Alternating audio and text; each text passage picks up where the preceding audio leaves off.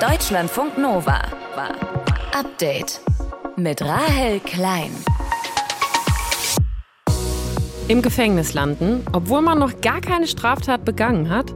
Ja, das geht in Deutschland, vor allem in Bayern. Das Ganze nennt sich Präventivhaft. Das Besondere in Bayern ist eben nun, dass bis zu 30 Tage man in diesem Polizeigewahrsam genommen werden kann und das kann auch nochmal verlängern werden. Im Ganzen zwei Monate kann man da einfach im Knast landen. Das sagt unser Reporter Max Bauer.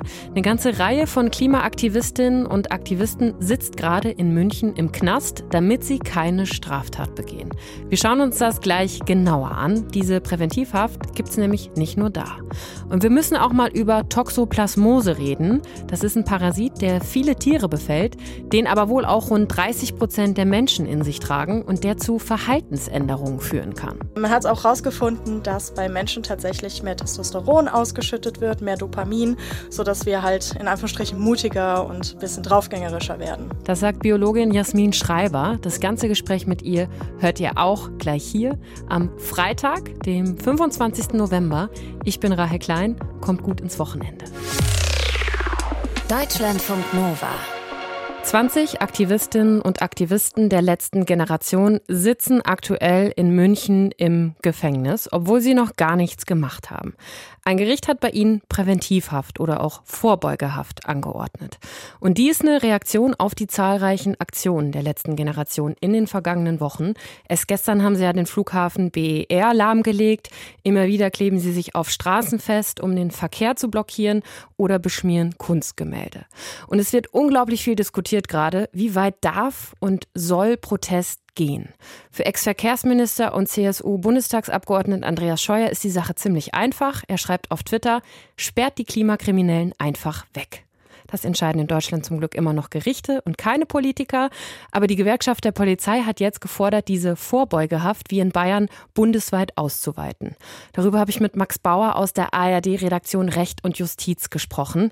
Max, erstmal vielleicht, was ist das genau, diese Vorbeugehaft und seit wann gibt es die? Der Begriff ist schon ein bisschen umstritten. Es gibt mehrere Begriffe, muss man sagen. Mhm. Sehr geläufig ist auch die Präventivhaft oder auch der Unterbindungsgewahrsam, so heißt das in manchen Polizeigesetzen. Vorbeugehaft ist ein bisschen schwierig, weil schon in der NS-Zeit gab es die vorbeugende Polizeihaft oder Schutzhaft. Deshalb finde ich Vorbeugehaft so ein bisschen schwierig als mhm. Begriff. Präventivhaft ist besser, auch Gewahrsam ist besser. Was ist das Ganze? Es ist ein Mittel der Polizei. Du hast es schon richtig angesprochen in deiner Anmoderation. Eigentlich entscheiden ja Gerichte über Haft. Hier ist ist eben das Besondere, dass das Mittel eines der Polizei ist, ein Mittel der Gefahrenabwehr. Vielleicht für den Hintergrund, warum wurde das Ganze eingeführt? Eigentlich für so Fälle zum Beispiel eines häuslichen Gefährders. Ein Mann, ein Ehemann ist gewalttätig, bedroht Frau und Kinder und muss vorübergehend eben in Haft genommen werden, um die Situation zu klären. Terrorgefahren müssen in den Griff bekommen werden oder zum Beispiel Hooligans, die bei einem Fußballspiel das Randalieren angekündigt haben. Für solche Fälle ist eigentlich diese Präventivhaft oder dieser Gewahrsam, dieser polizeiliche Gewahrsam Gewahrsam dar. Und welche Voraussetzungen braucht es, damit so eine Präventivhaft verhängt wird? Ja, das Besondere ist eben, die Polizei macht das. Die Polizei macht das von selber, nicht in einem Strafverfahren. Und deshalb braucht es schon eine Gefahr für ein bedeutendes Rechtsgut. In den Polizeigesetzen der Länder, Polizei ist Ländersache, da wird unterschiedlich geregelt. Das muss einmal gehen um eine erhebliche Störung der öffentlichen Sicherheit oder eben um eine Gefahr für ein bedeutendes Rechtsgut, um eine Ordnungswidrigkeit von erheblicher Bedeutung für die Allgemeinheit etc. Das ist das eine. Zweite Voraussetzung, es muss auch ein Richter diese Haft bestätigen. Und gibt es diese Präventivhaft nur in Bayern oder gibt es sie auch sonst in anderen Bundesländern? Die Präventivhaft oder dieser Polizeigewahrsam, den gibt's in allen Polizeigesetzen, in allen 16 Polizeigesetzen der Bundesländer. Das Besondere ist, dass die Länge dieser Haftdauer sehr, sehr unterschiedlich ist. In Berlin sind es gerade mal 48 Stunden, wo man längstens von der Polizei eben in Gewahrsam genommen werden darf. In anderen Bundesländern sind es meist so vier bis sieben Tage. In Baden-Württemberg sind es zum Beispiel 14, auch in NRW sind es 14. Und das Besondere in Bayern ist eben nun, dass bis zu 30 Tage man in diesem Polizei Polizeigewahrsam genommen werden kann und das kann auch nochmal verlängern werden. Im Ganzen zwei Monate kann man da einfach im Knast landen. Die Aktivistinnen und Aktivisten der letzten Generation, die sitzen teilweise jetzt fast schon einen Monat. Also Anfang Dezember sind es 30 Tage, dass sie jetzt da schon im Gefängnis sitzen. Jetzt sagt die Gewerkschaft der Polizei, ja, diese Präventivhaft wie in Bayern, die sollte sich deutschlandweit, sollten sich die anderen Bundesländer auch in der Länge als Vorbild nehmen. Würdest du sagen, das ist jetzt eine angemessene Idee? Ich glaube, nicht unbedingt, dass das eine angemessene Idee ist. Und man merkt es auch an den Äußerungen, auch der Polizeigewerkschaft. Wenn man die ganz genau liest, dann fordern sie nicht unbedingt die Länge der bayerischen Präventivhaft, sondern eine Vereinheitlichung in ganz Deutschland. Weil natürlich auch die Gewerkschaft der Polizei weiß, dieses Instrument ist rechtlich ganz gewaltig umstritten. Es laufen einige Klagen vor obersten Gerichten. Es gibt Klagen vor dem bayerischen Verfassungsgerichtshof gegen diese lange Präventivhaft mhm. in Bayern. Es gibt auch eine Normenkontrollklage hier in Karlsruhe vor dem Bundesverfassungsgericht. Und der Zweifel ist eben schon sehr groß bei vielen JuristInnen, dass da die Verhältnismäßigkeit stimmt. Viele sagen 30 Tage, 60 Tage, das ist doch deutlich zu viel. Welche juristischen Mittel hat der Staat denn sonst gerade, um mit den Klimaprotesten, die ja sich in den letzten Wochen durchaus ausgeweitet haben, umzugehen? Es gibt ja immer wieder jetzt Stimmen, die fordern, die Gesetze müssen überprüft oder angepasst werden. Ja, Andreas Scheuer würde am, am liebsten alle Klimakriminellen einfach wegsperren.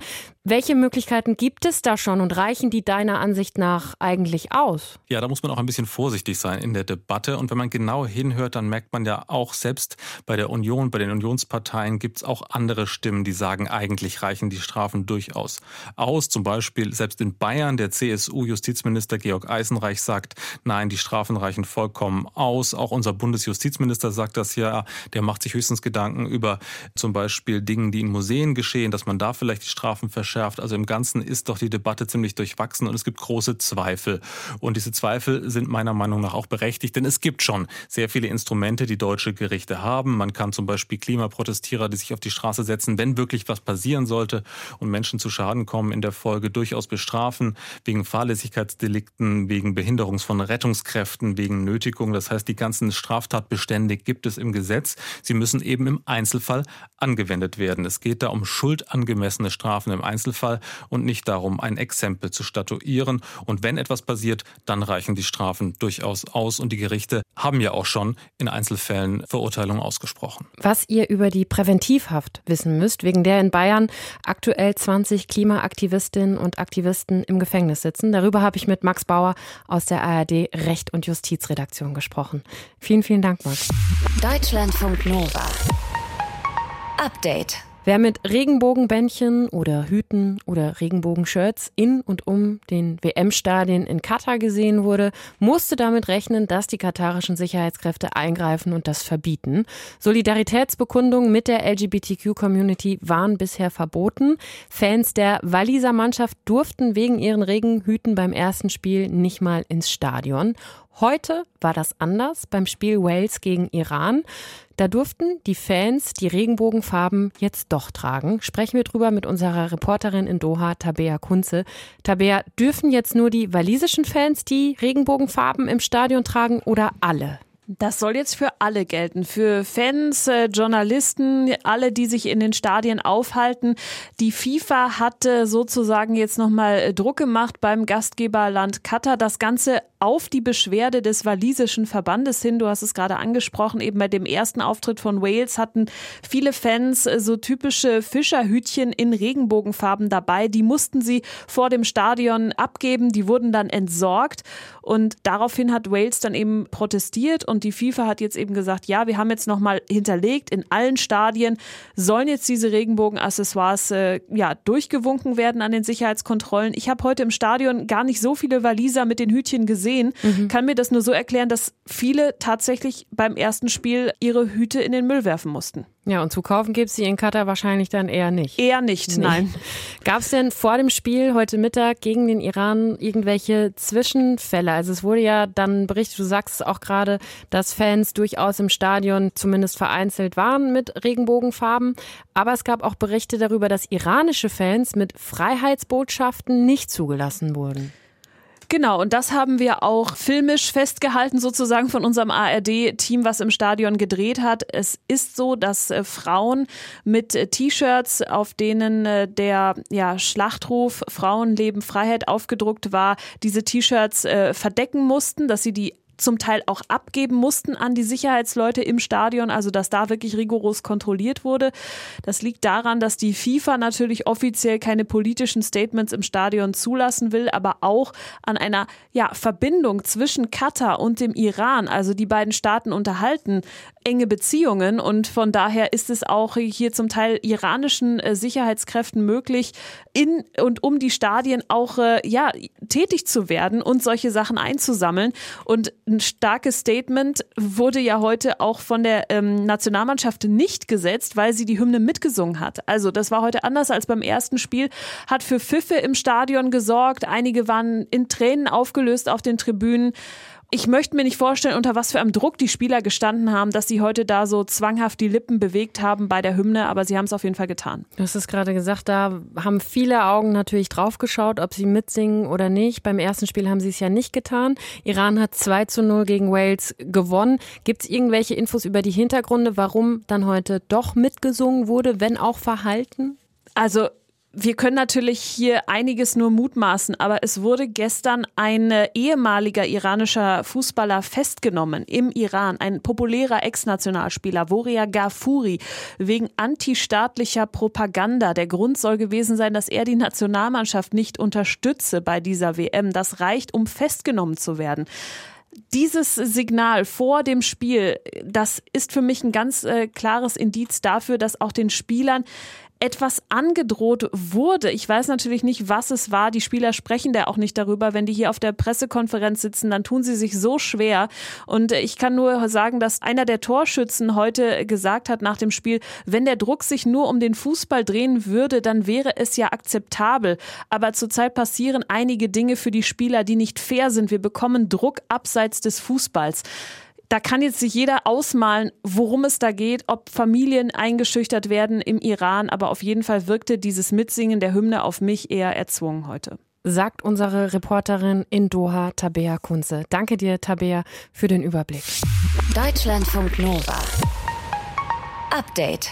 Ein Parasit, der Tiere befällt, zum Beispiel Wölfe, der ihr Verhalten ändert und sie aggressiver macht und der auch bei uns Menschen weit verbreitet ist und vielleicht ähnliche Auswirkungen haben kann, klingt eher nach Science Fiction oder The Walking Dead, ist aber Realität. Es geht um Toxoplasmose. In einer neuen Studie haben Forschende jetzt beobachtet, dass Wölfe, die Toxoplasmose haben, eher Rudelführer werden, weil diese Krankheit sie aggressiver und risikofreudiger werden lässt.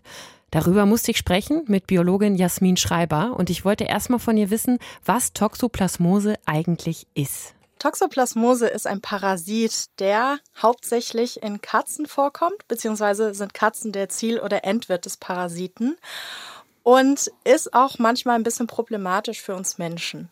Wie kann man sich denn da infizieren? Also wie läuft die Übertragung dann ab? Also man was jetzt wahrscheinlich nicht so oft passiert bei Menschen, aber man isst ein infiziertes Tier, man frisst es. Mhm. Oder halt, dass man sich an den Fäkalien der Katzen zum Beispiel infizieren kann. Das bedeutet, wenn man eine Katze zu Hause hat und da das Katzenklo sauber macht und wenn sie Toxoplasmose hat, kann es sein, dass man sich darüber dann ansteckt. Und ist das dann gefährlich für den Menschen? Ich habe Zahlen gesehen, dass irgendwie weltweit rund ein Drittel aller Menschen diesen Parasiten irgendwie in sich tragen. Das fand ich unfassbar viel. Ja, ist auch tatsächlich viel. Ist meistens nicht problematisch für uns Menschen. Manchmal haben wir dann so Erkältungssymptome oder sowas, aber bei gesunden Menschen sollte das nicht viel machen. Was jedoch problematisch ist, ist, wenn jemand schwanger ist und sich damit infiziert. Also gerade wenn man vorher noch keine Infektion hatte, also keine Antikörper, ist das ein Problem für das Kind. Das bedeutet, am Anfang der Schwangerschaft kann es sein, dass es zu Fehlgeburten kommt. Im weiteren Verlauf der Schwangerschaft kann es sein, dass das Kind geschädigt wird. Es kann sogar auch sein, wenn man sich vor der Geburt ansteckt, dass das Kind dann doch noch was mitkriegt und man denkt, es kommt gesund auf die Welt, aber diese Schädigungen können auch nachträglich noch ja, sich manifestieren. Also für Schwangere ist das ganz gefährlich. Okay, aber ansonsten für uns Menschen jetzt in den meisten Fällen nicht. Wenn wir uns diese Studie jetzt nochmal anschauen, da hat Toxoplasmose bei Wölfen ja zu einer Verhaltensänderung geführt. Die sind aggressiver geworden und damit erfolgreicher, um Anführer eines Rudels zu werden. Was passiert da bei denen? Also eigentlich ist das so, dass zum Beispiel Toxoplasmose von Ratten aufgenommen wird. Die werden sehr, sehr risikofreudig und äh, gehen mehr Risiken ein und haben auch nicht mehr so Angst vor dem Geruch von Katzen. Das ist extra so, damit die Katzen halt die infizierten Ratten fressen und dass der Parasit dann zu seinem Endwirt kommt. Mhm. Ja, so soll das sein. Aber auch andere Tiere hat man jetzt festgestellt und sogar Menschen kriegen eine Art von Verhaltensänderung, die auch andere Tiere und Menschen risikofreudiger macht. Das bedeutet, äh, man hat auch herausgefunden, dass bei Menschen tatsächlich mehr Testosteron ausgeschüttet wird, mehr Dopamin, sodass wir halt in Anführungsstrichen mutiger und ein bisschen draufgängerischer werden. Das heißt, dieser Parasit macht dann wirklich Veränderungen. Wo ist das dann im Hirn oder was macht der?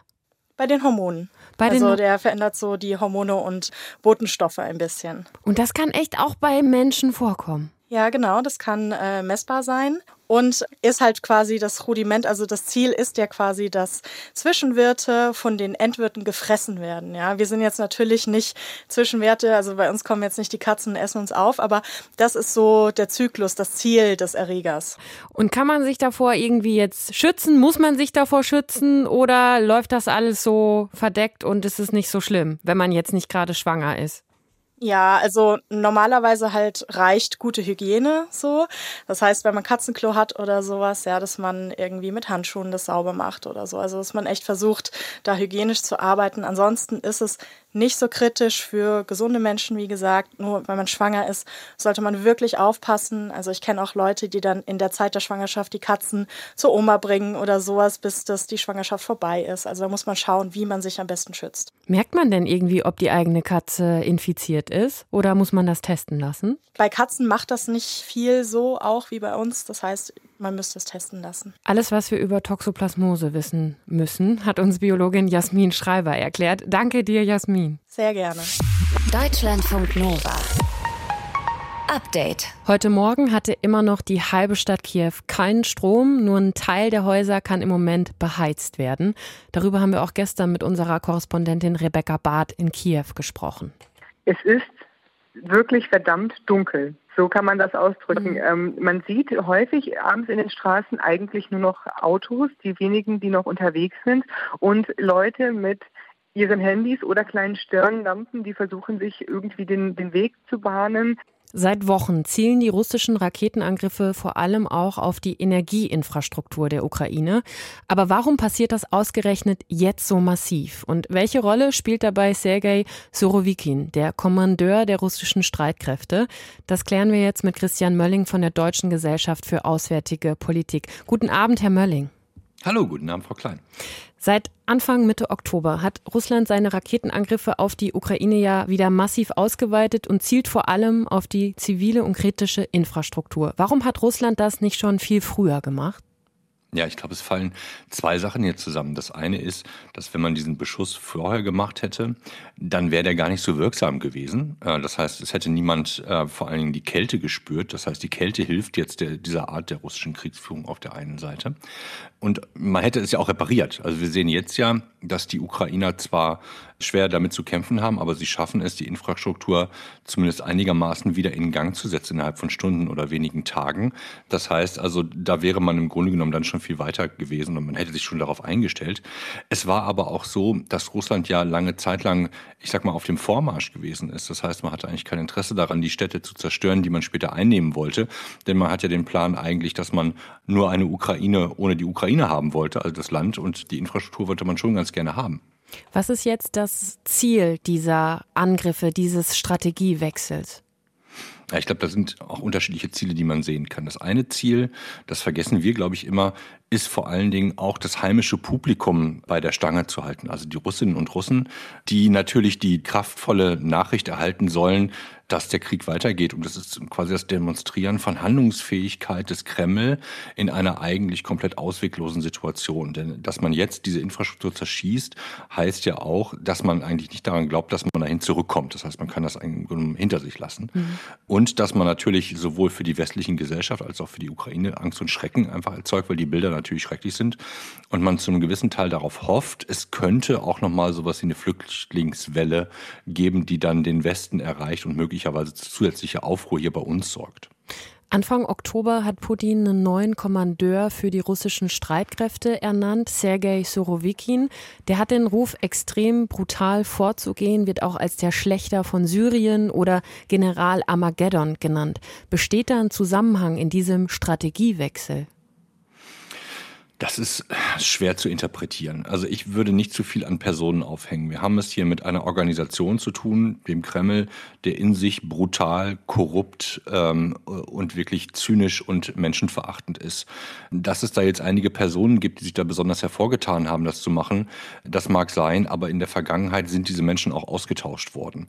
Ja, der Mann hat in Anführungsstrichen zynisch erfolgreich in Syrien Menschen getötet und hat dabei keine Rücksicht auf Verluste genommen genommen. Er steht jetzt aber, jetzt aus einer militärischen Perspektive, ähm, natürlich einem ganz anderen Gegner gegenüber, der in, den letzten, in den letzten Monaten erfolgreich gegen Russland gekämpft hat.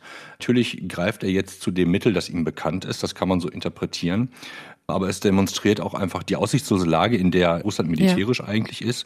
Und auf der anderen Seite, dass man nicht mehr wahnsinnig viel hat, denn die Ukraine ist ja in der Lage, alles das wieder wettzumachen innerhalb von Tagen und Wochen. Solange, das muss man auch dazufügen, solange der Westen in der Lage ist, hier auch weiterhin Hilfe zu leisten äh, mit, mit sozusagen Materialgeneratoren und aber auch dem technischen Personal, das es braucht. Sagt Christian Mölling von der Gesellschaft für Auswärtige Politik. Mit ihm habe ich über die russische Kriegsstrategie gesprochen und auch über den neuen Kommandeur der Streitkräfte. Deutschlandfunk Nova. Update. Na, habt ihr schon die Weihnachtsplaylist auf Repeat? Fünf Packungen Lebkuchen auf Vorrat? Oder seid ihr eher Team abwarten bis in den Dezember? Egal wie, ab Sonntag heißt es offiziell. It's the most wonderful time of the year. Ja, ist nämlich schon der erste Advent und pünktlich dazu hat Tagesreporterin Celine Wegert einen Weihnachtsmarktguide für euch erstellt. Es gibt so Fragen, die stellt man sich irgendwie jedes Jahr wieder. Also, warum man immer wieder vergisst, dass es im Sommer Mücken gibt zum Beispiel.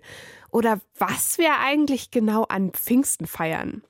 Diese Brainlags, die gibt's auch zur Weihnachtszeit. Und weil es da obviously eine Menge Gesprächsbedarf gibt, kommen jetzt die großen drei Weihnachtsmarktfragen, ganz exklusiv ausgewählt von der Deutschlandfunk Nova Redaktion natürlich. Also, Weihnachtsmarktfrage Nummer eins: Warum sind Schoko-Erdbeeren eigentlich so teuer?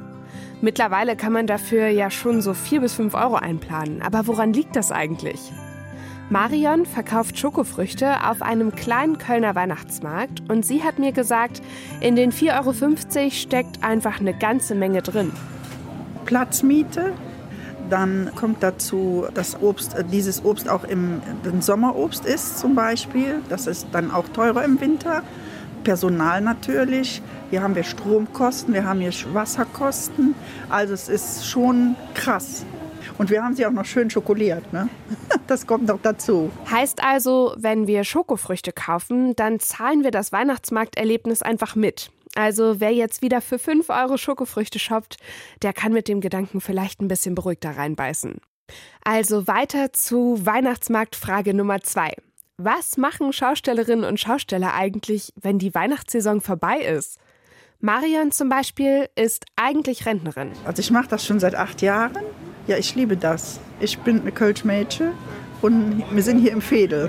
Das ist das Schöne. Aber da gibt es auch noch ganz andere Geschichten. Anja zum Beispiel ist hauptberuflich Schaustellerin und verkauft gerade Krebs. Wenn gerade nicht Weihnachtssaison ist, dann ähm, arbeiten wir auf Kirmes oder Messen oder andere Feste. Also eigentlich haben wir genug über das Jahr zu tun. Weihnachten, das ist schon die Hauptsaison für Anja, aber ansonsten gibt es eben auch genug andere Veranstaltungen. Also ich mache meinen Beruf sehr, sehr gerne. Ich mache ihn schließlich schon acht Jahre und ich finde, man geht auf, weil du hast immer anderes Publikum. So, du hast nicht hier nur die Leute aus Köln, sondern auch jetzt zum Beispiel aus Sachsen oder aus Holland, aus England. Also es ist immer anderes. Ähm, sagt man Ambiente?